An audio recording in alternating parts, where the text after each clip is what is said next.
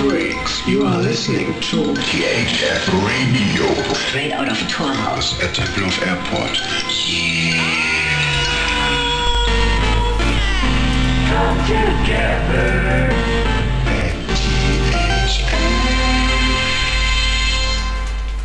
Ja, hallo. Hallo, herzlich willkommen zu unserem THF Talk im THF Radio. Das ist unser Talk Nummer 7. Und wir senden aus dem kleinen Torhaus am Kolumbiadamm, unserem kleinen Studio hier, Kolumbiadamm 10, gegen, direkt gegenüber von der Columbia Halle.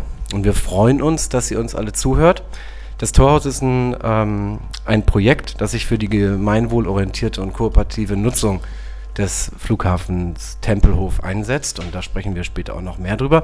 Wir sind in dem Fall Mona und ich, die heute diese Sendung moderieren. Hallo Mona. Hallo. Und wir haben einen ganz tollen Gast zu, äh, in unserer Sendung dieses Mal und das ist Matthias. Matthias ist Schreinermeister und Leiter der äh, Fliegerwerkstatt. Das ist eine, eine offene Werkstatt für Jugendliche. Matthias guckt schon etwas skeptisch, das wird er uns gleich näher erklären. Ähm, eine offene Werkstatt für Jugendliche, in der rund ums Thema Fliegen, aber auch um viel mehr an großen und kleinen Dingen gewerkelt und geschreinert und gebastelt wird und an denen auch geträumt werden kann. Und Matthias ist darüber hinaus noch Idealist und Aktivist, würde ich sagen. Und ähm, sowohl hier am Flughafen ähm, in diesem Partizipationsgremium, dem sogenannten Arbeitsgremium, ähm, aktiv, als auch seit neuestem in der Feldkoordination am Tempelhofer Feld. Und über all das wollen wir heute sprechen. Und jetzt sagen wir erstmal Hallo Matthias, schön, dass du da bist. Hallo ihr Lieben, danke für die Einladung. So Matthias, äh, vielleicht als erstes mal zu deiner so persönlichen Motivation fragen wir immer ganz gerne. Ähm, was, was treibt dich hier an den Flughafen? Ja, vorrangig erstmal meinen Job. Dein Job. Aber man, ähm, du hast ja nicht angefangen, ähm, als Schreinermeister am Flughafen zu arbeiten, oder? Mm, nee, aber ich habe irgendwann meinen Schreinermeisterjob oder meine Selbstständigkeit an den Nagel gehängt und bin in den Bildungsbereich eingestiegen. Und äh, im Rahmen dieses, ja, für mich auch Umbruchs in meinem Leben, äh, bin ich jetzt seit zwei Jahren äh, Leiter der Jugendwerkstatt, äh, Fliegerwerkstatt im Hof 1 hier am Tempelhof.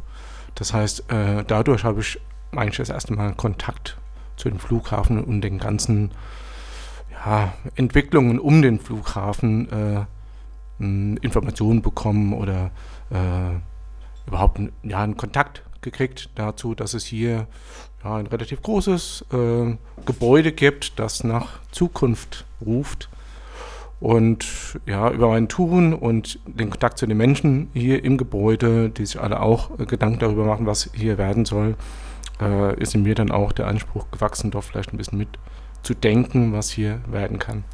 Also heißt das, dass du, als du jetzt als Schreinermeister hier zum Flughafen gekommen bist, erstmal noch keinen direkten Bezug zu diesen ganzen politischen äh, Themen und, dem, und dieser, diesen Zukunftsfragen rund in den Flughafen hattest?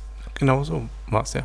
Also du hast vorher ähm, lange Jahre einen eigenen Handwerksbetrieb äh, ja, geführt genau. ja, ja. und hattest irgendwann dann Lust, noch mal was anderes zu machen.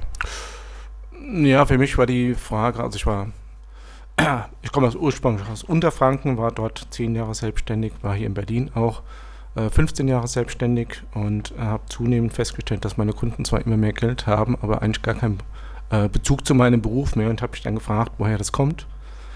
Und habe also festgestellt, dass in unseren Sozialisationen diese Bezüge nicht mehr hergestellt werden. Das heißt, äh, die Eltern der Jugendlichen haben oft keine Bezüge in den Handwerksbereich mehr, sodass also auch von meinen Kunden keine Bezüge hergestellt werden können. Das war für mich ein Grund, zu suchen, wo man sich einbringen kann, um diese Bezüge wiederherzustellen. Und im Bildungsbereich war das für mich äh, schlüssig, dass man dort ansetzen muss und einfach jungen Menschen wieder einen Zugang zu Eigenerfahrung im handwerklichen Tun vermitteln sollte. Heißt das denn, dass du dir dann dieses Projekt gesucht hast oder wurdest du angesprochen?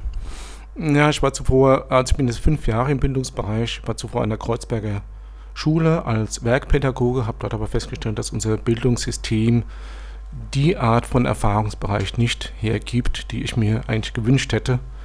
Äh, und so ergab es sich, dass, wir, dass ich aus diesem Bereich wieder ausgestiegen bin und war dann auf der Suche nach, einer neu, nach einem neuen Betätigungsfeld Und äh, es ergab sich, dass eben in der Fliegerwerkstatt ein neues Führungsteam gesucht wurde.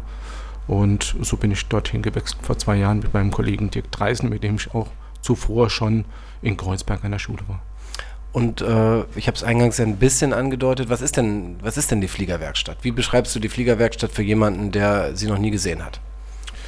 Na, die Fliegerwerkstatt ist ein handwerklicher Erfahrungsraum für junge Menschen. Also ähm, man kann sich in der Fliegerwerkstatt vorrangig handwerklich erfahren, also in unterschiedlichsten Bereichen. Ich selbst bin eben äh, Schreinermeister, wie du ja schon gesagt hast. Das heißt, mir fällt es jetzt der Umgang mit, mit Holz etwas leichter. Ist für viele Jugendliche auch ein einfacher Einstieg in handwerkliches Tun, als den gleich mit, mit Metallen zu beginnen. Also Metall ist oft im Schneiden oder im Bearbeiten etwas äh, schwieriger. Das heißt, für viele junge Menschen ist der Zugang über das Material Holz etwas einfacher. Ähm, ja, die Fliegerwerkstatt, wie gesagt, vorrangig handwerkliches Tun, also handwerklicher Erfahrungsraum. Wir versuchen aber alle für uns darstellbaren Erfahrungsräume in der Werkstatt zur Verfügung zu stellen. Das heißt, wir kochen mit unseren Jugendlichen, wir machen Sport, wir machen Musik. Ja, wir haben äh, mit Jugendlichen über zweieinhalb Jahren den größten Flugsimulator in Deutschland gebaut, der nicht kommerziell betrieben wird. Äh, das ist ein Original-Cockpit einer Boeing 737. Also ich denke, äh, eigentlich hätte keiner diesen Jugendlichen zugetraut, etwas zu leisten. Und äh, meine Chefin hatte wirklich die äh, Idee, dass das funktionieren kann und es läuft auch, ja. Also wir haben jetzt seit, wir haben zweieinhalb Jahre dran gebaut und mittlerweile ist der Simulator flugfähig. Also das heißt, ähm, wir möchten Jugendlichen in diesem handwerklichen Tun neue Horizonte eröffnen, sie, zu denen sie bisher noch keinen Zugang hatten. Also zunehmend fehlen eben diese Handwerksbereiche oder diese Bereiche, in denen man sich selbst erfahren kann. Ähm, was aus unserer Sicht eine Grundlage ist, überhaupt Entscheidungen im Leben für sich zu treffen. Also Eigenerfahrung ist die Grundlage zur Selbstentscheidung, also für sich selbst, sein Leben selbstbestimmt zu ähm, meistern oder umzusetzen. Deshalb versuchen wir, diesen handwerklichen Erfahrungsraum oder den Eigenerfahrungsraum so breit gefächert wie möglich aufzustellen, um den Jugendlichen eine Chance in eine eigene Zukunft zu ermöglichen. Und wie finden die Jugendlichen zu euch? Ja, wir haben im Vormittagsbereich haben wir Schulkooperationen, das heißt, die äh, Jugendlichen kommen dann im Rahmen von äh, Projektpartnern zu uns oder von Schulen.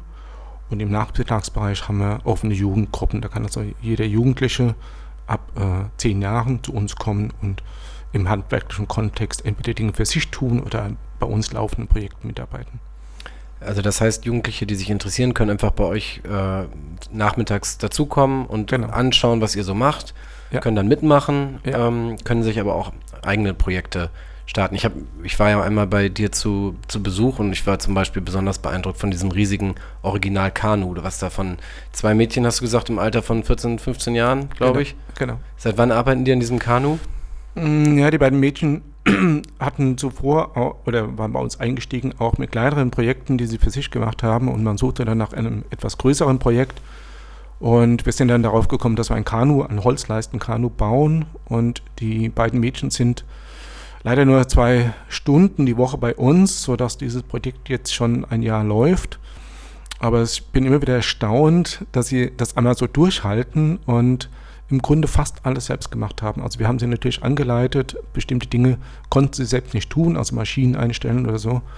Äh, aber im Prinzip haben diese Mädchen alles selbst gemacht, also vom Aufriss der einzelnen äh, Bootsquerschnitte bis zum Sägen der Leisten, Fräsen der Leisten, Kleben der Beplankung. Jetzt sind wir so weit, dass das Kanu an sich geschlossen ist, der Rumpf, und das jetzt dann mit der Glasfibermatte und Epoxid überzogen wird. Das ist also ein sehr leichtes, robustes Kanu, 5,60 Meter lang. Ähm, und das haben die beiden selbst gemacht. Also es ist ein Erfahrungsraum, den, äh, der ihnen niemand mehr nehmen kann, denn sie haben es für sich selbst gemacht. Und alle Entscheidungen, die sie im Leben aufgrund dieser Erfahrung machen können, sind ihre eigenen. Und hinter denen können sie auch stehen. Das klingt schon mal nach einem super tollen Projekt. Wir reden bestimmt noch über mehr Projekte. Was, was mir da, wenn ich so ein Kanu höre und du sagst, die arbeiten da einmal die Woche nur dran, zwei Stunden, dann denke ich sofort an den, an den Platz, den man ja dafür braucht. Ne? Und wenn man verschiedene Projekte solcher Art hat, das interessiert mich total, wie ihr überhaupt an diesen, an diesen Platz kommt. Also ihr, ihr seid ja jetzt Mieter im Flughafen mhm. und ähm, das läuft über eine Stiftung. Vielleicht kannst du noch mal kurz so ein bisschen was zu dieser Konstruktion dieser Fliegerwerkstatt sagen und dann machen wir eine kleine Musikpause und dann gehen wir noch mehr ins Detail. Okay.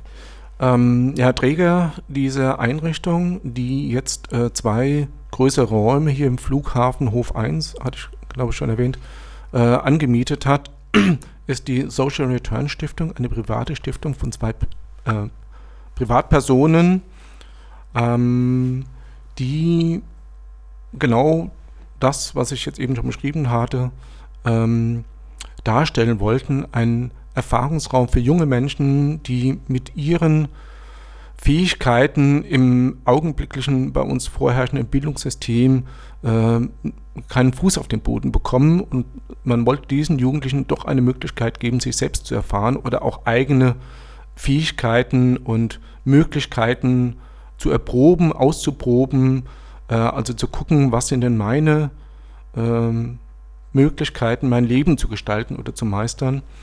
Und genau das machen wir auch. Also das heißt, André Wall und Cornelia Dimas, das sind die, die äh, beiden Personen oder das Ehepaar, ähm, die diese Stiftung ins Leben gerufen haben, auch sehr viel eigenes Geld ähm, in diese Stiftung gegeben haben, was mir ihnen sehr hoch anrechnen muss. Es ist nicht so, dass die beiden ähm, Unsummen zur Verfügung haben, aber dass man sowas macht, ist also, da muss man schon äh, sehr viel Vertrauen in diese ganze Geschichte oder auch, man muss es einfach wollen. Ja, und ähm, ich habe mehrmals schon gesagt, wenn man es dort nicht kann, also das, was ich mir auch vorstelle, wie man jungen Menschen in einen Weg in diese Richtung eröffnet. Wenn es dort nicht geht, in diesen Räumen, ist es aus meiner Sicht in dieser Gesellschaft nicht machbar. Okay, das gibt jede Menge Stoff, um da noch weiter nachzuhaken, aber das machen wir nach der Musik. This is Cozy Coast, aka DJ Kotze, and I'm listening to THF Radio. Straight out of Torhaus. At Tempelhof Airport. Come together.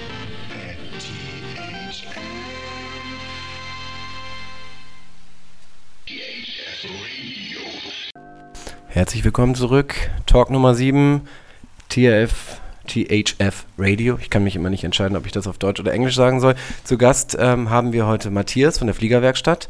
Mona und ich moderieren und äh, wir freuen uns sehr, Matthias, dass du eben schon so einen guten Eindruck gegeben hast, warum diese Einrichtung so toll ist. Jetzt haben wir uns eben in der Musikpause gefragt, also wenn wir jetzt irgendwie Fernsehen wären, dann würden wir uns alle vorstellen können, wir könnten sehen, wie diese Einrichtung aussieht, aber wir wollten jetzt nochmal, dass du uns vielleicht nochmal auf so eine Audiotour nimmst, ähm, kurz durch die Fliegerwerkstatt. Also ich ähm, habe, bis ich hier im Torhaus aktiv war, noch nie von der Fliegerwerkstatt gehört und ich konnte mir auch gar nicht vorstellen, dass in einem dieser versteckten Höfe im, im ähm, im Flughafengebäude, das für mich immer so verschlossen, ähm, kalt und abweisend daherkam, dass da eine offene Jugendwerkstatt ist, in der ich oder die Jugendlichen, die ich kenne, alles machen können, was man sich so vorstellen kann. Deswegen, deswegen finde ich das total faszinierend, diesen schönen Ort mal etwas näher zu beschreiben. Also wo ist die Fliegerwerkstatt genau am Flughafen und wie groß ist die etwa? Wie sieht die so aus?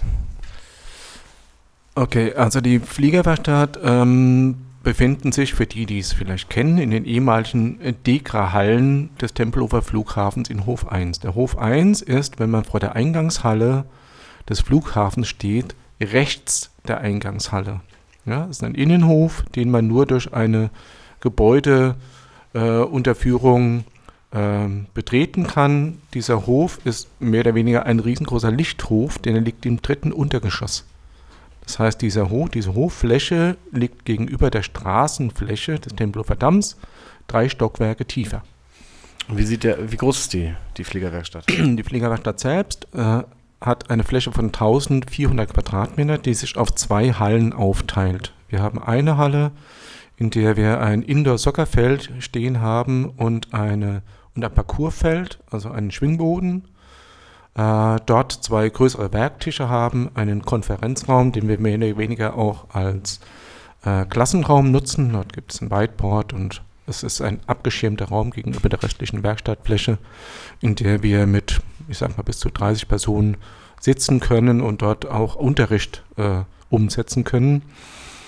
Ähm, der Hauptraum, wie gesagt, hat äh, Werktische, an denen wir auch unsere kleineren Produkte, die wir jetzt herstellen, äh, bearbeiten. In diesem grö äh, größeren Raum, in dem die Werktische stehen, gibt es auch eine Küche, in der wir im Regelfall einmal die Woche mit unseren Jugendlichen auch kochen, einmal für die Jugendlichen oder denn eben auch, wenn wir Gäste geladen haben, auch für Gäste. Ähm, denn aus unserer Erfahrung ist äh, Kochen, also wir haben sehr viele Jugendliche, die nicht deutscher Herkunft, die also auch kein Deutsch sprechen und ähm, oder sehr geringe Deutschkenntnisse haben und äh, Essen ist eine Sprache, die rund um die Welt verbindet, äh, sodass wir da sehr gute Erfahrungen gemacht haben. Das heißt, wenn über das Kochen die Jugendlichen Zugang gefunden haben, können wir da eben auch kochen. In der Soccerfeld zum Fußballspielen, Basketballspielen, Tischtennis und eben das, ähm, den Schwingboden, auf dem wir auch eine Gruppe haben von etwa 20 Jugendlichen, die in wechselnder Besetzung äh, dreimal die Woche kommen und dort im Moment jetzt Tricking üben. Also wer das kennt, so Salte, Überschläge und dergleichen. Die zweite Halle die ist etwas, eine etwas kleinere, also insgesamt 1400 Quadratmeter. Ich sage mal, die zweite Halle hat etwa äh, 600 Quadratmeter davon, die erste 800. In der zweiten Halle steht unser Simulator und mehrere äh, Metallbearbeitungsmaschinen, größere, die wir, ähm, die uns einer unserer Kooperationspartner Rolls-Royce zur Verfügung gestellt hat. Also die Maschinen wurden dort ausgemustert stehen jetzt bei uns in den Hallen und werden sie perspektivisch zur Metallbearbeitung in Betrieb nehmen. Die sind jetzt noch nicht in Betrieb. Wir haben aber jetzt äh, weitere Kooperationen geschlossen, um diese Maschinen weiterhin auch zu benutzen, sodass wir dort auch im Metallbereich Bearbeitung vornehmen können. Das klingt ja räumlich so, als wärt ihr da perfekt äh, aufgehoben eigentlich im Flughafen. Ne? Wir, wir denken ja oft auch darüber nach, was kann man mit diesem verlassenen Flughafengebäude, mit diesen riesigen Hallen eigentlich Sinnvolles machen. Ähm, die Nutzung, ähm, die ihr dort ähm, habt, die, also es klingt so, als hätten sich da zwei perfekte Partner gefunden. Oder ist das für dich anders? Wie ist das für dich, mit so einer Werkstatt zu betreiben im Flughafen? Ja, es ist insofern gut, dass man, also wenn man Jugendliche für dieses Tun begeistert bin, kann das nicht in einer Hinterhofgarage stattfinden, sondern man muss einfach den Respekt diesen Jugendlichen auch gegenüberbringen, dass man ihnen diese Räume tatsächlich auch zur Verfügung stellt. Ähm, also, dass es auch eine Wertigkeit erhält. Das heißt, wenn es in irgendeinem Keller stattfinden würde, ähm, ohne großartig Tageslicht, dann wertet man auch dieses Tun ab. Und das möchten wir nicht. Also wir möchten dass die Jugendlichen sich in diesen Räumen wohlfühlen, dass man ihnen auch diese äh, ähm, Wertigkeit der Erfahrung, die sie dort machen, auch schon durch die Räume äh, darlegt. Und das geht dort natürlich wunderbar. Ja. Die Fliegerwerkstatt gibt es jetzt etwa seit sechs Jahren un ungefähr, hast du gesagt? Ähm, ne, sechs, sieben Jahre, ja. Wie sieht denn die Bleibeperspektive aus? Also wir wissen ja, dass ähm, in dem Flughafen vieles in Bewegung ist oder vielleicht auch gerade nicht in Bewegung, also wie man es nennen, äh, nehmen will, aber so richtig feste Perspektiven ähm, gibt es ja bisher nur weniger am Flughafen. Wie ist das für euch? Na, das gibt es jetzt für uns auch nicht ganz wirklich. Also es sind äh, es ist ein Mietvertrag zeitlich begrenzt, ja. Das heißt, wenn dieser Mietvertrag abläuft, gibt es natürlich dann Verlängerungsoptionen, äh, aber ob man die wahrnehmen kann, ist mir jetzt nicht bekannt. Das macht dann schon eher meine Chefin. Und weißt du oder kannst du sagen, willst du sagen, was für eine Vertragslaufzeiten das sind? Also man muss ja sowas auch ein bisschen längerfristig planen können. Ja, oder? aber ich sag mal, im Regelfall sind solche Laufzeiten ja immer über fünf oder zehn Jahre. Die fünf Jahre haben wir schon um. Gehen wir davon aus, dass es zehn Jahre sind. Ja? Hm. Ähm, ja, und dann muss man eben neu verhandeln. Ich sag mal, das hat jeder ähm, Kneipenbesitzer in Berlin hat das gleiche Problem, dass er dann, wenn sein Mietvertrag ausläuft, einfach eine Perspektive finden muss, das entweder weiter zu mieten äh, oder sich neue Räume zu suchen. Das, also ich sag mal, ich gehe jetzt mal nicht davon aus, dass es äh, für uns jetzt da tatsächlich eine Veränderung gibt, aber wenn das so sein sollte. Beschäftigst du dich damit oder, oder ihr, die, die Jugendlichen oder ähm, ihr, die, da, die ihr da arbeitet, damit das, macht ihr euch da Sorgen drum, dass das vielleicht irgendwie dort auch äh, in nicht zu ferner Zukunft ein Ende haben könnte, dieses tolle Projekt?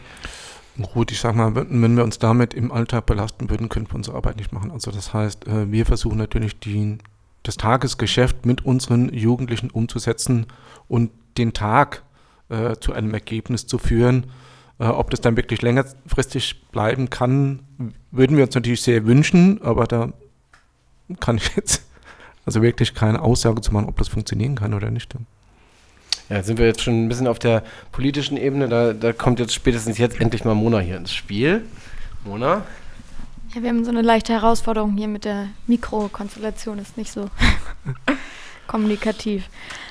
Ähm, ja, Matthias, du bist ja jeden Tag hier, fast jeden Tag hier. Fast ähm, jeden Tag, ja. Am Flughafen und hast hier doch sehr große Räumlichkeiten. Und ein Riesenthema, was ja viel besprochen wird, ist das Denkmalschutzthema, gerade brandaktuell Brandschutzthema. Ähm, kannst du uns da irgendwie einen Einblick geben, was du oder ihr da für Erfahrungen macht? Äh, vor allen Dingen jetzt auf diese zwei Dinge bezogen? Gut, ich muss mal sagen, die, mh, so wie ich es jetzt äh, erfahren habe, sind unsere Räume tatsächlich durch die vorherige Nutzung auf einem sehr hohen Ausbaustand. Das heißt, bei uns wurden jetzt nochmal zum Teil Elektriker erneuert und eine Dachundichtigkeit beseitigt. Aber ansonsten sind unsere Räume im Gegensatz zum Großteil der restlichen Räume im Gebäude auf einem sehr hohen Ausbauzustand. Also das heißt, man kann wirklich sagen, das sind einige äh, oder die wenigen Räume, die tatsächlich in einem nutzbaren Zustand sind gegenüber vielen anderen, die eben äh, Infra Infrastrukturprobleme haben, die wir jetzt so in der Form nicht haben. Und liegt das daran, dass ihr auch ähm, saniert habt damals, als dann die Social Return Stiftung mit dem Projekt eingezogen ist? Ja, es wurden auch einige Sanierungen umgesetzt, vor allem Toiletten und so weiter. Das wurde dann aber von der Stiftung selbst bezahlt. Und auch selbst umgesetzt? Und auch oder selbst umgesetzt, das, genau. das Es lief wurde von der nicht über- Stiftung selbst bezahlt und auch von der Stiftung umgesetzt. Ähm, und wie gesagt, die Halle war durch die vorherige Nutzung in äh, relativ hohen Ausbauzustand. Also das heißt dann, äh, ein Großteil der Installationen waren schon auf einem guten Zustand. Wobei jetzt im Moment gerade ähm, durch einen Wassereinbruch in einen Sicherungskasten oder in einen Verteiler äh, jetzt ein Großteil der Elektriker auch nochmal erneuert wurde. Also das heißt, auch da sind wir jetzt ja, auf dem aktuellen Ausbaustand oder der, der, äh, es entspricht der Ausbauzustand entspricht den aktuellen Anforderungen, was uns natürlich auch sehr zugutekommt. Und Matthias, du bist nicht nur in dieser Fliegerwerkstatt so aktiv und arbeitest mit den Jugendlichen zusammen, sondern du bist auch ähm, Gründungsmitglied des, äh, des Arbeitsgremiums, was den partizipativen Prozessversuch, nenne ich es mal, ähm, begleitet hat. Du warst am 8. Mai 2018 auf der Infoveranstaltung, wo Katrin Lomscher ähm, ausgerufen hat, sich, ähm, dass Berlinerinnen und Berliner sich auf dieses Gremium bewerben können ab sofort. Mhm. Und du hast dich dafür beworben. Genau. Warum? Naja, weil das Gebäude, äh, nachdem ich es dann so ein bisschen kennengelernt habe, schon äh, aus meiner Sicht ein sehr großes Potenzial birgt. Und ähm, dann mein Interesse geweckt war an einer Übergang Situ Übergangssituation aus diesem, ich sag jetzt Gebäude mit einem sehr hohen Investitionsrückstau, etwas Neues zu machen für eine Zukunft, also für eine künftige Generation. Und da ich als ähm, Handwerker ähm, schon immer sehr großes Interesse auch an Bausubstanzen hatte oder deren Nutzungen, ähm, war es für mich, oder jetzt gerade im Zusammenhang mit meiner Jugendarbeit, war es für mich, ähm, oder hatte ich großes Interesse, vielleicht doch einen Teil an der Entwicklung dieses Flughafens mitarbeiten zu können. Ja. Und nochmal für die, die das nicht wissen, ich habe es jetzt nur ganz kurz gesagt. Was war damals der Aufruf? Was genau war die Einladung? Was sollte dieses Arbeitsgremium leisten? Wofür wurde das zusammengesetzt? Was erinnerst du da noch? Und ähm, ja, Dieses Arbeitsgremium sollte sicherlich verschiedenste Dinge leisten, äh, wobei die, also es sollte ein part partizipativer Prozess werden, in dem Leitlinien zur Entwicklung des Flughafens erstellt werden sollten, beziehungsweise dann auch ähm, Maßgaben zur Vergabe von Flächen und dergleichen. Und äh, ich hatte eigentlich immer den Eindruck, dass es tatsächlich darum ging, als Bürger äh, an der Entscheidung der perspektivischen Nutzung des Flughafens mitzuarbeiten, was sich dann für mich über die Zeit äh, ja doch total verändert hat oder ich dann festgestellt habe, dass dieser partizipative Prozess äh, sich doch nur auf Teilbereiche beschränkt, beziehungsweise ja, Dinge, die nicht wirklich dann etwas umsetzen, sondern äh, nur begleiten, das Ganze ähm, ja, mitbegleiten.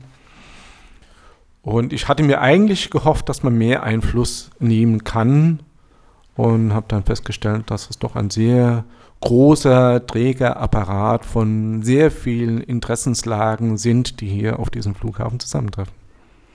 Gut, ich würde sagen, über genau diesen Punkt, die Arbeit und deine Mitwirkung im Arbeitsgremium, was für Erfahrungen du da gemacht hast, was vielleicht auch an Beteiligung außerhalb dieses Gremiums lief in den letzten Monaten, darüber sprechen wir gleich und hören jetzt erstmal noch ein bisschen Musik und äh, treffen uns dann gleich wieder.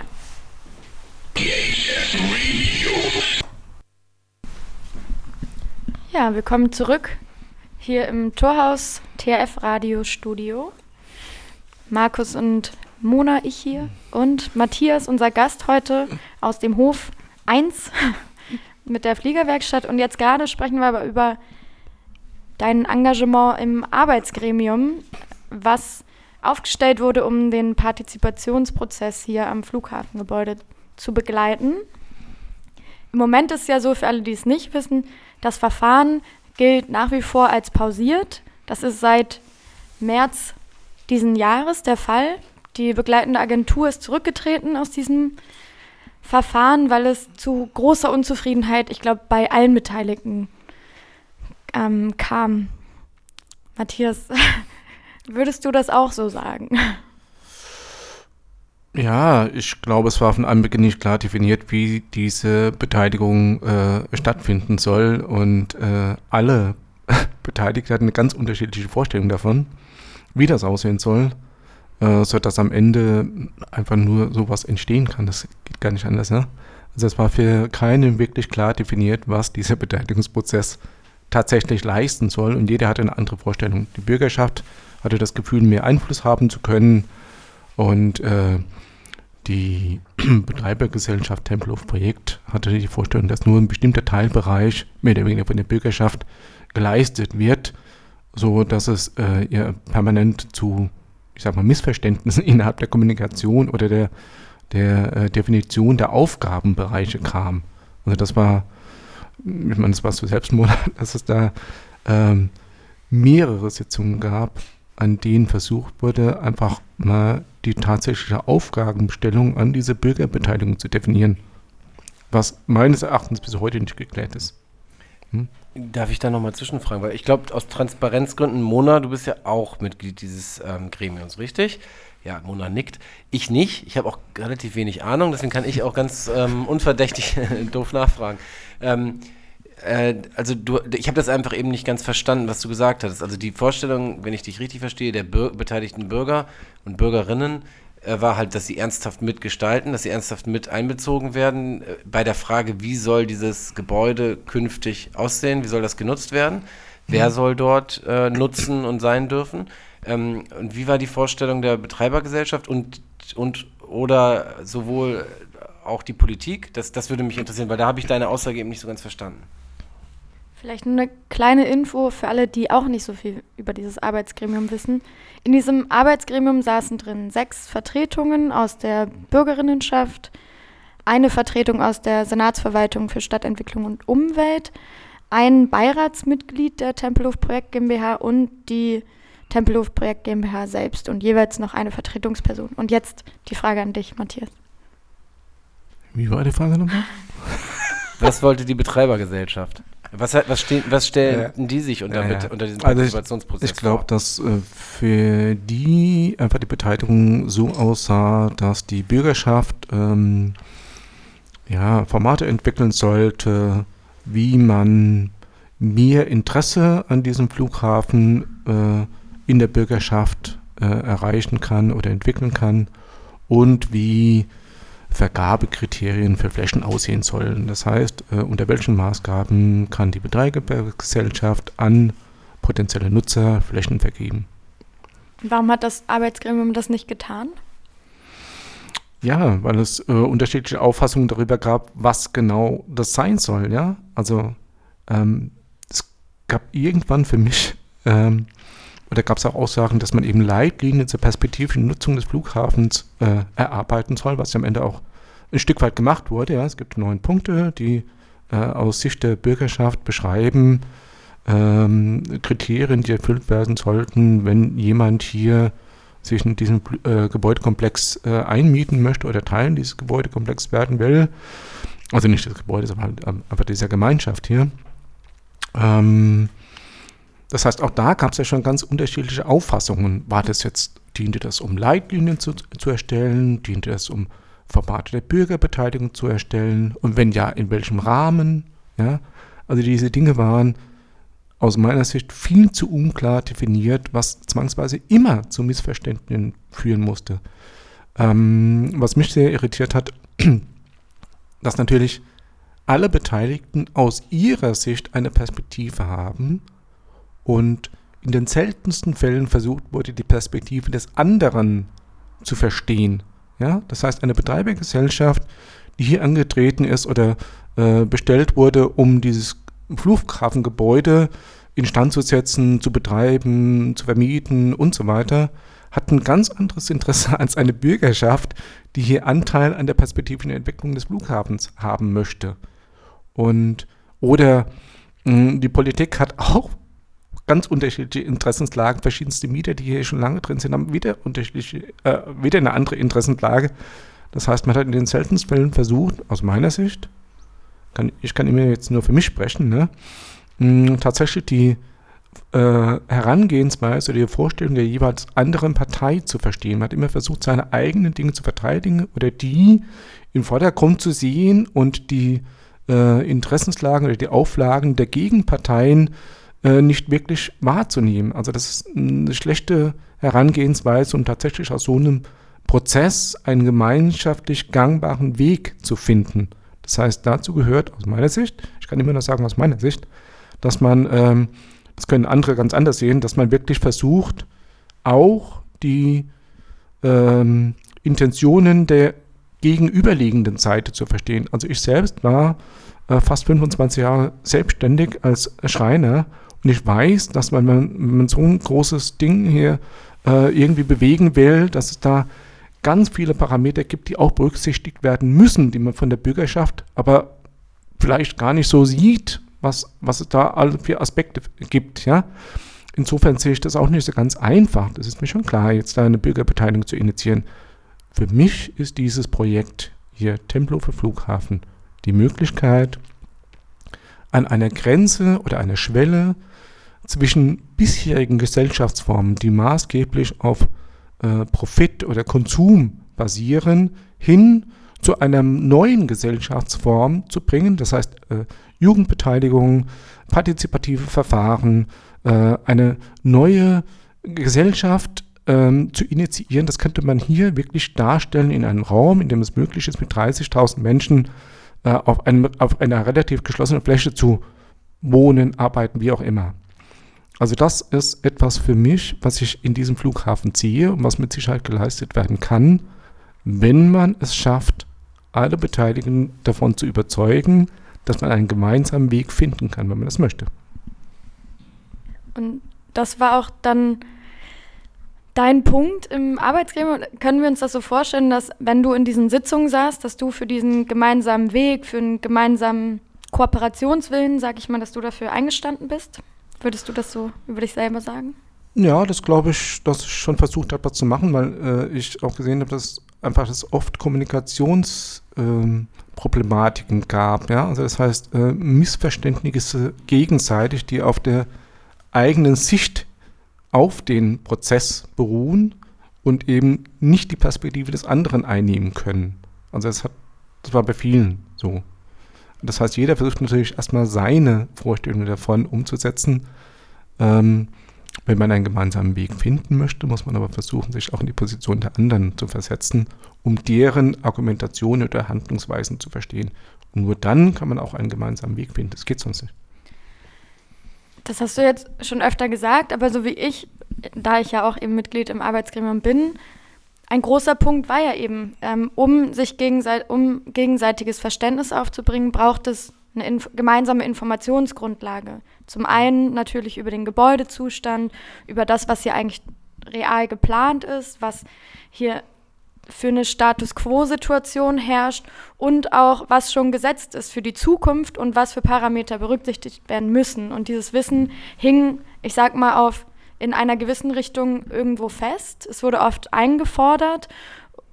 Ich erinnere mich an viele Sitzungen, in denen es hieß, gebt uns doch bitte mal Informationen und die müssten mhm. eigentlich auch nicht nur wir haben, sondern viel mehr Menschen, damit wir hier wirklich kooperativ überhaupt erstmal das Ding denken können. Und zwar dieses Partizipationsverfahren, nicht gleich die Nutzung dieses Flughafengebäudes, weil da ja auch immer wieder im Prozess klar wurde, das dauert ganz schön lange hier. Das wird ein 20-Jahres-Projekt, ähm, zu dem wir hier gerade ähm, losget losgetreten sind.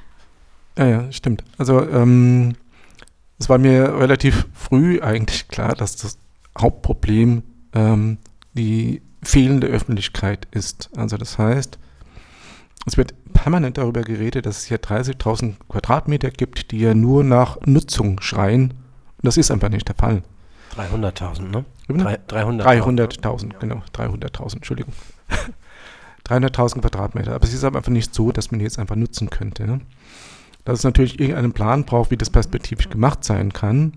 Ja, äh, für die Öffentlichkeit, die jetzt hier keinen Zugang hat äh, in viele Räume, ist, ist es vollkommen unverständlich. Ich habe immer dafür geworben, dass man einfach versucht, wenn die Menschen nicht ins Gebäude können, dass man eine Öffentlichkeit schafft, die dem Außenstehenden trotzdem ein Verständnis vom Gebäudezustand ermöglicht. Das heißt, ähm, irgendwann habe ich mal eingebracht, man sollte eigentlich einen Gebäudeatlas erstellen, der öffentlich ist, so dass man wirklich eigentlich in alle Räume gehen kann und auch die Zustände der jeweiligen Räume erkennen kann, so dass man einfach versteht, warum im Moment dieses Gebäude in der Form, wie man es sich gerne wünscht, nicht nutzbar ist. Es ist nicht machbar. Ja? Und ähm, ja, du hast recht, dazu braucht es Transparenz und den Willen, den Menschen das auch mitzuteilen. Also viele Unstimmigkeiten hätte man sich dadurch ersparen können, indem man das Ganze transparenter macht. Dazu vollkommen recht. Und kurz bevor wir in die Pause gehen, ähm, kann ich ja noch mal erzählen, dass das Arbeitsgremium jetzt einen Reflexionsworkshop gemacht hat mit der Agentur Urban Catalyst. Das ist eine andere Agentur als die, die den Prozess begleitet hat. Und dabei neun Forderungen erarbeitet hat. Und zwar waren da die zivilgesellschaftlichen Vertreterinnen, die von der Senatsverwaltung, von der Tempelhof Projekt und ähm, aus dem Beirat bei diesem Workshop dabei. Und ich weiß, die Sendung wird das heute hier nicht hergeben, aber das ist vielleicht Stoff für eine weitere Folge, wo wir mal ähm, vielleicht auch mit einem Beiratsmitglied oder ähm, auch mit einer Vertreterin von Tempelhof Projekt GmbH darüber sprechen können, was dann nun mit diesen Forderungen, die als Empfehlung an die Politik gehen sollten, was denn nun damit passiert, denn da standen ganz klar drin, wir wollen eine kooperative Entwicklung und dafür braucht es ein Kooperationsgremium, es braucht eine Prozesssteuerung und zwar eine, die Partizipation überhaupt managen kann. Da ist die Frage, so wie die Tempelhof Projekt GmbH gerade aufgestellt ist, ob sie das überhaupt leisten kann. So die Projektgesellschaft sagt uns sehr oft, sie ist sehr überfordert. Es gibt unglaublich viel zu tun. Es gibt 5000 Havarien im Jahr hier am Flughafengebäude. Ähm, Genau, also dass man sagt, das Arbeitsgremium ist jetzt in den letzten Monaten eher inaktiv gewesen, hat jetzt aber nochmal einen ziemlichen ein Paket abgeliefert mit diesen Forderungen. Vielleicht kannst du noch mal ganz kurz sagen, was du dir erhoffst, was aus diesen neuen Forderungen an die Politik werden. Forderung ist immer mm, eine Geschichte, die schreien da nach Erfüllung und wenn ich die Forderung nicht erfüllen kann, wird das irgendwann zu keinem Ergebnis führen. Also die Frage ist halt, was ist wirklich machbar? Diese neun Punkte oder die Inhalte dieser neun Punkte, die wurden schon in einem, ähm, ja, ich sag mal Workshop, in einer äh, in einem Seminar schon vor Schließung des Flughafens erarbeitet. Ähnliche Punkte, ja äh, und da versucht immer wieder das nochmal neu aufzumachen. Also irgendwann muss man die Möglichkeit erhalten, einfach damit auch anzufangen. Das ist im Moment immer noch nicht gegeben. Also ich weiß nicht, ob das jetzt augenblicklich überhaupt so umsetzbar ist, denn ähm, es bräuchte dann wirklich die Möglichkeit des aktiven Handelns und das sehe ich im Augenblick hier nicht gegeben. So, danke Matthias für die Ausführung. Wir haben ja währenddessen ein bisschen an dem Mikro rumgebastelt. Wir hoffen, das hat man nicht zu doll gehört. Und jetzt spielt uns Ayosha den nächsten Song. Und dann hören wir uns gleich wieder. Bis gleich. Herzlich willkommen zurück.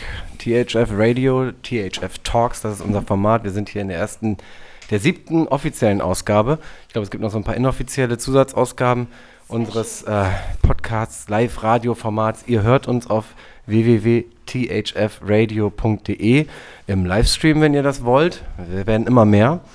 Und ähm, ihr hört uns auch als Podcast auf den gängigen Podcast-Playern, also so Spotify und äh, iTunes oder I, I, Apple Spotify, äh, Apple Podcasts, wie das heißt.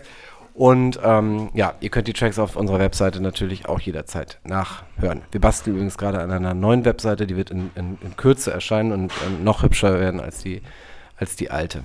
Äh, ja, Markus mein Name, Mona mit mir im Studio in der Moderation und Matthias ist unser toller Gast. Vielen Dank, Matthias, dass du heute da bist. Es ist nicht gerade gemütlich hier bei uns im Studio, also es ist schon gemütlich, wir haben uns ein Bier aufgemacht, aber es ist auch recht kühl. Matthias hat seine eigene Heizung mitgebracht, muss man dazu sagen, weil wir hier immer noch keine offizielle, richtige Heizung haben. Äh, Matthias, du hast eben darüber gesprochen, oder wir haben eben über das Arbeitsgremium, über das Partizipationsverfahren am Flughafen gesprochen. Du meintest einen, und ich sehe das genauso mit meinem viel begrenzteren Wissen über die Zustände hier, dem Flughafen fehlt es an Öffentlichkeit. Das ist ja vielleicht teilweise sogar auch gewünscht, weil man dann besser in Ruhe, ungestört von Seiten der Politik und der Verwaltung halt hier an, an künftigen Konzepten arbeiten kann. Ähm, das Stichwort Öffentlichkeit finde ich jetzt eine gute Überleitung ähm, zu deinem nächsten Projekt, in dem du ja auch aktiv bist, noch zusätzlich. Äh, denn ein, ein Ort muss sich, glaube ich, über mangelnde Öffentlichkeit nicht beschweren und das ist das Tempelhofer Feld. Und äh, wir arbeiten ja sowieso eng vernetzt mit verschiedensten Akteuren am Tempelhofer Feld und du bist jetzt seit kürzestem, ähm, hast du dich in die Feldkoordination reinwählen lassen. Und jetzt würde mich als erstes mal interessieren, was eigentlich genau die Feldkoordination ist. Ja, da bin ich auch noch relativ neu drin, aber im Grunde ist die Feldkoordination das gleiche ähm, wie das Arbeitsgremium hier im Gebäude, wobei es die Feldkoordination schon etwas länger gibt, in einem viel festeren, äh, eingebundenen Zustand, als das hier im Gebäude ist. Für mich selbst ähm, sind Gebäude und Feld eigentlich gar nicht getrennt voneinander denkbar. Das heißt also, meine äh, Vision wäre eine Perspektive für Feld und Gebäude zu entwickeln. Was im Moment eben noch durch äh, verschiedene oder durch zwei getrennte Betreibergesellschaften organisiert wird und eben auch durch äh, zwei getrennte Bürgergremien, also das Arbeitsgremium für das Gebäude und die Feldkoordination für das Feld. Also die Feldkoordination ist das, das ständige Partizipationsgremium der Bürgerinnen und Bürger ähm, bei allen Fragen, die das Tempelhofer Feld betreffen. Genau fest eingerichtet. Du hast mir letztens oder im Vorgespräch erzählt, das ist das einzige äh, fest eingerichtete Partizipationsgremium, dauerhaft, unbefristet, für alle Zeiten, hoffentlich, ja, ähm, dass es überhaupt gibt in Deutschland. So ungefähr hast du es, glaube ich, gesagt. Ja, man, äh, man, weiß ja nie, wie die Dinge sich entwickeln, aber im Moment ist es so, dass es, äh, also die meisten Gremien ähm, der Bürgerbeteiligung sind ja äh, zeitlich begrenzt. Das ist jetzt bei der Feldkoordination nicht der Fall. Also es gibt jetzt keine ähm, Endsituation oder ein Datum, wo diese Bürgerbeteiligung oder diese, diese, äh, ja, diese Bürgerbeteiligung wegfallen würde. Das ist ja bei allen äh, anderen Gremien oft so, dass die für einen bestimmten Zeitraum eingesetzt werden, um dann zu einer bestimmten Entwicklung zu führen. Und dann endet das meist, diese Bürgerbeteiligung. Das ist beim Feld nicht so. Wer sitzt denn da noch drin? Und wie viele Menschen sitzen da? Wie oft trefft ihr euch und über was für Themen sprecht ihr da? Ja, es sind ähm, sechs, nee, sieben äh, feste äh, Mitglieder. Es gibt dann, ähm, muss ich jetzt selber nachdenken, äh, drei Nachrücker und drei eben auch aus der Verwaltung, das heißt äh, ähm, aus der Betreibergesellschaft Berlin Grün äh, und auch aus der Senatsverwaltung natürlich. Ähm, und was ich spannend finde jetzt bei der Feldkoordination, dass die Treffen dieses Gremiums immer öffentlich sind. Also das hätte ich mir hier für das Arbeitsgremium im Gebäude auch gewünscht. Denn dort besteht immer die Möglichkeit, dass alle Interessenten an diesem Beteiligungsprozess sich mit in die Sitzung einbringen können, was hier im Gebäude nicht stattgefunden hat. Worauf ich mich jetzt aber draußen in der Feldkoordination freue, da äh, ähm, Gremien, die relativ geschlossen sind, dazu neigen, sich dann äh, immer ein Stück weit im Kreis zu drehen. Und da besteht aus meiner Sicht die Möglichkeit, dass auch immer äh, neue Aspekte von außen mit eingebracht werden können. Was sind denn so die Themen, die ihr dort auf der Tagesordnung habt? Ja, es gibt einen Entwicklungsplan fürs Feld, der ja seit einigen Jahren schon festgeschrieben ist, mm, die eine bestimmte Entwicklung für das Feld vorsehen. Äh, dazu gab es ja Detailplanungen, die jetzt mehr oder weniger ähm, eigentlich schon in bestimmten Bereichen umgesetzt werden sollten, das immer noch nicht gemacht, oder was jetzt immer noch nicht gemacht wurde. Äh, wo ich mich jetzt als Praktiker auch gut angesiedelt sehe, denn ich glaube, dass viele Dinge mh, hm, bereits passiert sein äh, könnten, wenn es mehr praktische Anteile in dieser Bewegung gäbe, äh, sodass also dieser Entwicklungsplan für das Feld schon an einem ganz anderen Punkt sein könnte und da möchte ich gerne mithelfen. Kannst du noch mal ein bisschen was zu diesem Entwicklungsplan sagen? Ich habe es noch nicht so ganz vor Augen, was dort genau. Also, ich meine, der regierende Bürgermeister läuft ja währenddessen durch die Gegend und sagt, wir werden das Feld auf jeden Fall bebauen, zumindest am Rand. Also, so sagt er so aus der Lameng. Und naja, im Moment äh, kann er das gar nicht aufgrund von Gesetzeslagen. Ja. Ähm, es kann natürlich perspektivisch geändert werden. Ähm, viele Menschen wissen gar nicht, was das Feld an sich bedeutet, auch als Freifläche, also klimatechnisch. Äh, in dieser Stadt ist es extrem wichtig, dass das Feld so bleibt. Also die, ich glaube, der Bürgerentscheid äh, zur Nichtbebauung des Feldes mh, hm, wollte auch genau das, dass es im Grunde als Freifläche erhalten bleibt. Es gibt einen äh, Bebauungsplan für den äußeren Ring, also au außerhalb des Taxiways. Äh, und dieser wird begleitet von der Feldkoordination jetzt sukzessive umgesetzt. Also das heißt, es gibt verschiedene ähm, Entwicklungsbereiche, wie jetzt Oderberger Straße, Kolumbiadamm, Tempelhofer Damm. Und dazu gibt es einfach auch schon äh, bestimmte, ich sag mal, Entwicklungsperspektiven, die dort eigentlich angesiedelt werden sollen. Das ist alles mit diesem Entwicklungsplan für das Feld schon festgelegt. Ja? Also ich sehe das immer sehr spannend, dass es dann ständig wieder neu aufgerollt werden muss, als würde man eine Entscheidung der Bürgerschaft andauernd neu bestätigen müssen. Was soll denn, was soll denn da an den, an den Orten am Rand passieren? Na, es sind verschiedenste Aktivitäten, also ich bin jetzt auch noch nicht äh, ganz so tief drin in dieser Geschichte, aber jetzt, ähm, es gibt ja am an der Oderstraße, Gärten und dergleichen, unsere Spielplätze, Freiflächen, ähm, äh, äh, Baumanpflanzungen und so weiter. Es gibt bestimmte Stellen, die für entsprechende äh, Aktivitäten ausgewiesen sind, wie jetzt hier an Tempelverdamm auf äh, Sportflächen oder Bolzplätze und dergleichen. Das ist alles noch nicht gemacht. Äh, und das müsste man aber irgendwann einfach mal angehen. Ja? Und wie gesagt, als Praktiker würde ich mich da gerne mit einbringen, wie man diese Dinge unkompliziert umsetzen kann. Genau so habe ich dich nämlich auch erlebt, Matthias, als Praktiker, als jemand, der Dinge auch einfach mal macht und anpackt und die entsprechenden Menschen zusammenbringt, um etwas gemeinsam zu machen. Und so haben wir auch schon zusammen Aktionen gemacht oder Möbel gebaut oder Workshops zusammen durchgeführt oder Demokratie-Workshops gemacht. Ähm, was hast du gerade vor? Gibt es irgendwelche Pläne, irgendwas Aktives zu machen, irgendwas, was tatsächlich gemacht wird, angegangen wird und Menschen zusammenbringt? Hast du da gerade was? Ja, ich sag mal, äh, innerhalb des ähm, Arbeitsgremiums äh, oder auch meiner Aktivität als Leiter der Fliegerwerkstatt habe ich jetzt doch zu verschiedensten Initiativen hier im äh, Gebäudebereich und auch der, auf dem Feld äh, Kontakt gehabt. Wir haben verschiedenste Projekte zusammen gemacht. Und äh, ich sage jetzt mal, ohne das äh, direkt überprüft zu haben, ähm, dass es bestimmt 500 bis 600 Aktivpersonen, Bürger äh, in Gebäude und Feld gibt, die sich für die Entwicklung äh, dieser Flächen ähm, in ihrer Freizeit ehrenamtlich einsetzen. Diese sind leider im Moment noch nicht gebündelt. Also mein Interesse wäre einfach zu zeigen, äh, dass man ähm, hier eine Bürgerbeteiligung nicht neu erfinden muss, denn die ist bereits vorhanden und das zum Teil seit Jahren. Äh, und dass ich mir sehr wünschen würde, dass diese Bürgerbeteiligung etwas mehr gestärkt wird. Also im Moment ist es so, dass es alles ehrenamtlich läuft und dass die ähm, Bürger wirklich sehr viel Zeit und Engagement einbringen, zum Teil auch eigenes Geld, um ähm, dieses Gelände mit den Bürgern, für die Bürger zu entwickeln. Und das wird sehr oft nicht gesehen oder äh, kollidiert mit anderen Interessen. Also wenn ich jetzt sowas höre wie, das Feld soll neu bebaut werden oder es soll teilweise bebaut werden, muss ich sagen, aus meiner Sicht ist es so, dass das genau diesen Prozess der Wohnungsnot in der Stadt beschleunigen würde, denn äh, je bauintensiver das Ganze wird, umso mehr Kapital fließt in diese Stadt, umso prekärer wird die Situation. Das heißt, je mehr ich baue, das ist wie ein Schneeballsystem, je mehr ich baue, je mehr Menschen ziehe ich an, je prekärer wird die Lage.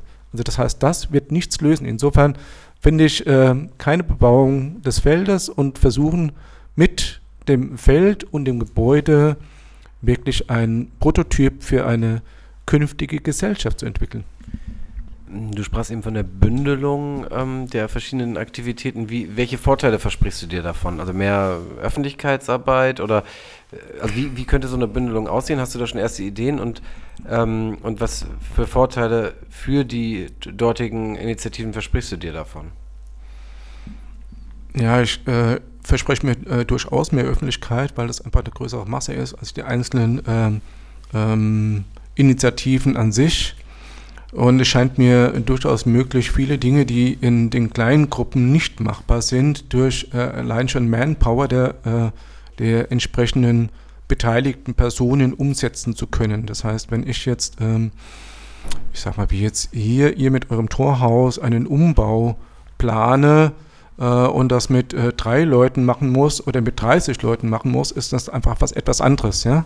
Also das heißt, wenn ich bürgerliches Engagement auch mit praktischen mit praktischem äh, Handanlegen verbinde, dann ist es natürlich in der großen Gruppe wesentlich besser machbar. Und wenn ich solche Gruppen vernutzen, äh, vernetzen kann, ähm, sind aber auch andere Projekte möglich, die sonst im kleinen Rahmen nicht machbar sind. Gut, wir machen jetzt erstmal noch eine Runde Musik und dann würde ich sagen, treffen wir uns noch einmal wieder zurück hier, machen eine kleine Abschlussrunde. Vielleicht fällt uns bis dahin noch ein, was wir, bis, was wir noch vergessen haben zu besprechen. Hi, freaks. You are listening to THF Radio. Straight out of Torhaus. At Tempelhof Airport. Yeah. Together.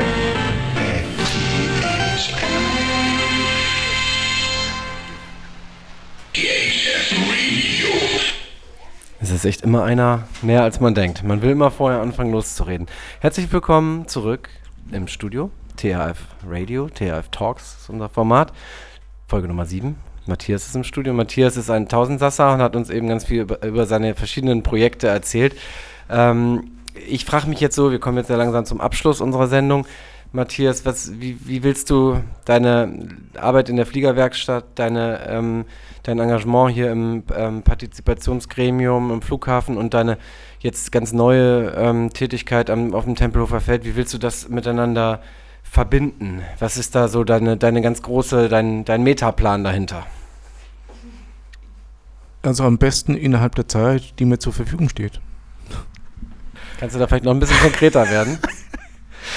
ähm, ja, also ich sag mal, ähm, diese Arbeit mit den Jugendlichen in der Fliegerwerkstatt ist ja schon ein, ähm, ein Arbeiten an und in unserer Gesellschaft. Ähm, ich hatte es ja heute schon zwei, dreimal gesagt, dass mir gelegen wäre, diesen Flughafen mit seinem Feld zu einem ja, Prototypen für ein neues Miteinander in dieser Gesellschaft äh, zu entwickeln, ähm, was sich äh, in allen Bereichen, also Fliegerwerkstatt, äh, Flughafen, Tempelhof, Gebäude, Feld, äh, ja gut verbinden lässt, denn das sind dort einfach Menschen miteinander, die etwas bewegen wollen und in eine Richtung zusammen denken wollen, in eine Zukunft, in eine Zukunft, die wir heute alle nicht kennen, wie die aussehen wird, aber die, wenn man heute ähm, an möglichen Nachrichten äh, Glauben schenken mag, eine andere sein wird, als die, die wir uns heute noch so ausmalen.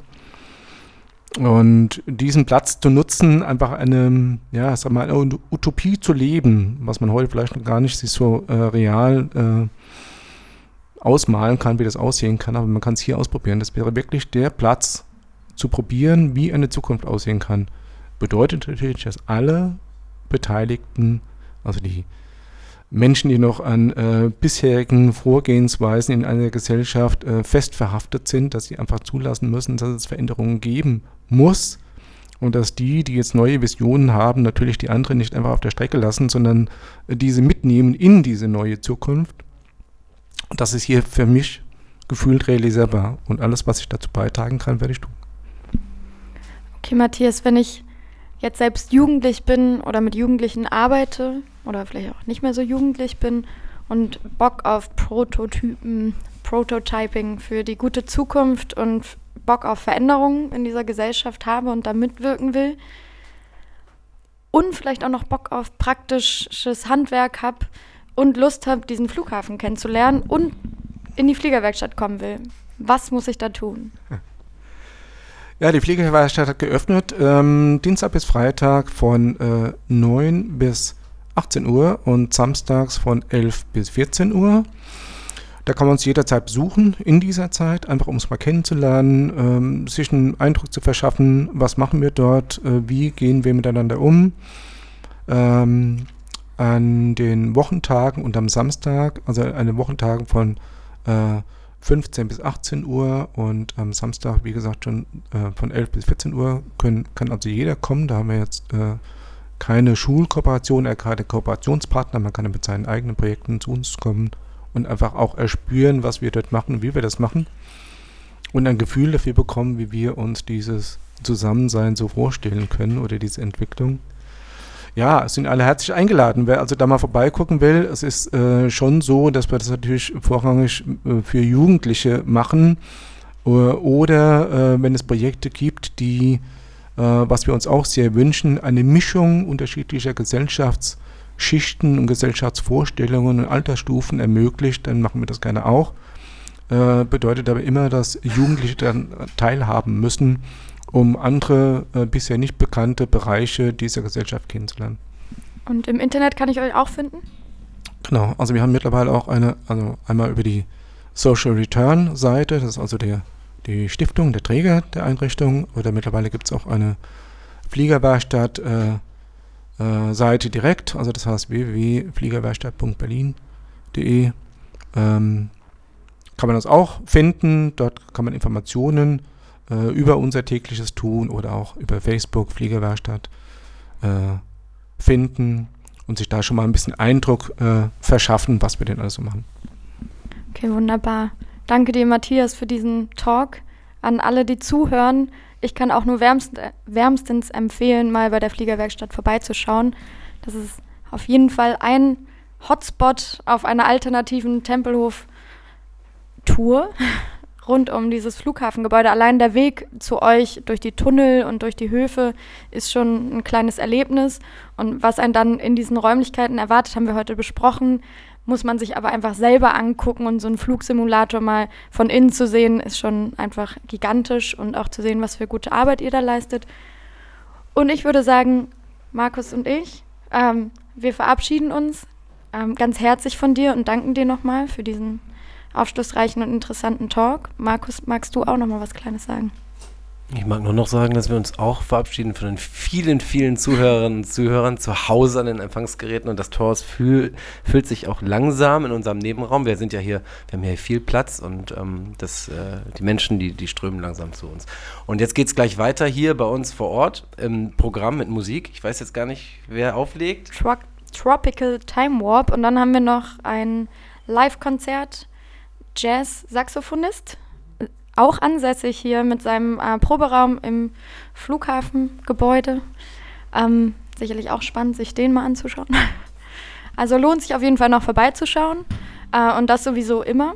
Äh, jeden zweiten Freitag senden wir live hier aus dem Torhaus. Nächstes Mal ist schon der 13.12. und somit äh, unsere letzte Sendung für dieses Jahr.